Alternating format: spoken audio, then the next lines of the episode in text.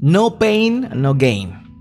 Marcos capítulo 1, versículos 4 al 5 dice, ese mensajero era Juan el Bautista. Estaba en el desierto y predicaba que la gente debía ser bautizada para demostrar que se había arrepentido de sus pecados y vuelto a Dios para ser perdonada. Toda la gente de Judea, incluidos los habitantes de Jerusalén, salían para ver y oír a Juan. Y cuando confesaban sus pecados, él los bautizaba en el río Jordán. En el mundo de los deportes existe un aforismo que anima a muchos a sobreexigirse y superar sus propios límites. Este es no pain, no gain. En español eso sería algo como sin dolor, no ganas. En palabras simples, para ver resultados debes sufrir un poco. No se puede obtener buenos resultados sin dolor. Es como una versión de para ser bella hay que ver estrellas. Este principio es aplicable en muchas áreas y llama al esfuerzo y a tolerar el dolor por un bien mayor. Pero lo que hoy vemos en el mundo evangélico con respecto a la predicación del Evangelio es realmente grotesco. Ciertamente se busca compartir el Evangelio con los demás, pero se hace camuflado o diluyendo el mensaje, con el fin de que sea agradable a las personas, les llame la atención y asistan a una iglesia. Por otro lado, el que evangeliza no quiere verse rechazado, de manera que trata de ser agradable en todo. Se atrae a las personas a eventos con mucha producción, con una ambientación ad hoc, con iluminación, música melosa y un orador carismático. Todo esto para decirles que Dios les ama, que tiene un plan maravilloso para su vida, que les quiere quitar el dolor, el sufrimiento, prometen que Dios les sanará de su enfermedad, etcétera, etcétera, etcétera. Rara vez hablan de la cruz, tal vez ni mencionan la palabra pecado. Luego piden que los que quieran pasen al frente, oran por ellos, les hacen repetir un par de palabras y ¡zas! 100 nuevos creyentes, según ellos. ¿Qué tanto parece eso a lo que acabamos de leer en estos dos versículos del Evangelio de Marcos? En realidad, en nada. Nadie preparó mejor a las personas para que conocieran a Jesús que Juan el Bautista. Pero él no estaba en plataformas luminosas ni en los anfiteatros de la época. Él estaba en el desierto. Su mensaje no consistía en prometer a las personas bienestar, sino en comprometerles a reconocer su condición y arrepentirse de sus pecados. Solo así podrían recibir el mensaje que traería Cristo.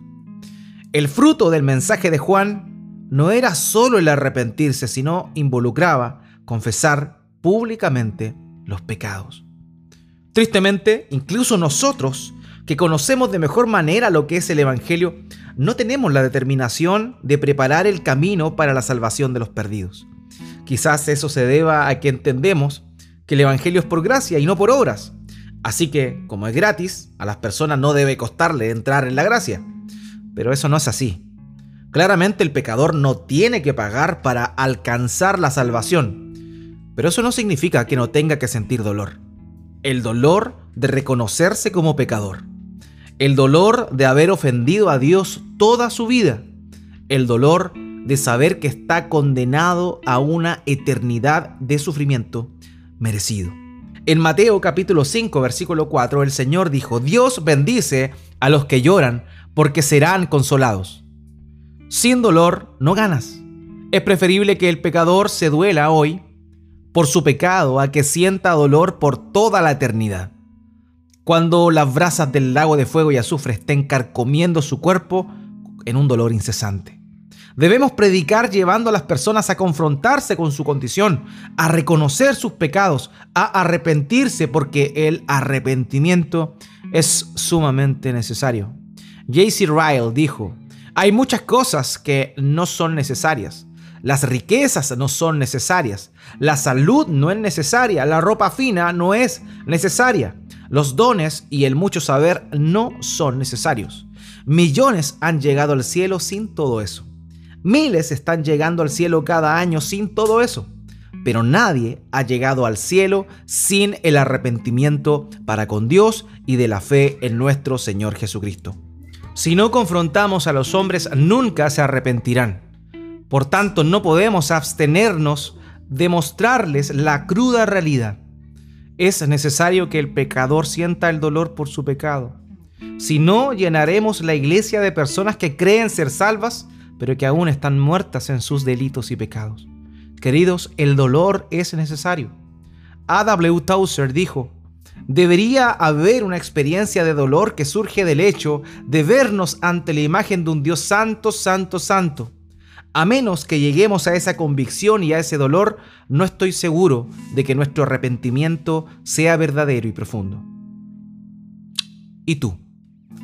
¿Estás predicando el Evangelio? ¿Estás confrontando a las personas con su pecado? ¿Las estás invitando a arrepentirse? Cuando estemos evangelizando a alguien, no olvidemos, no pain, no gain.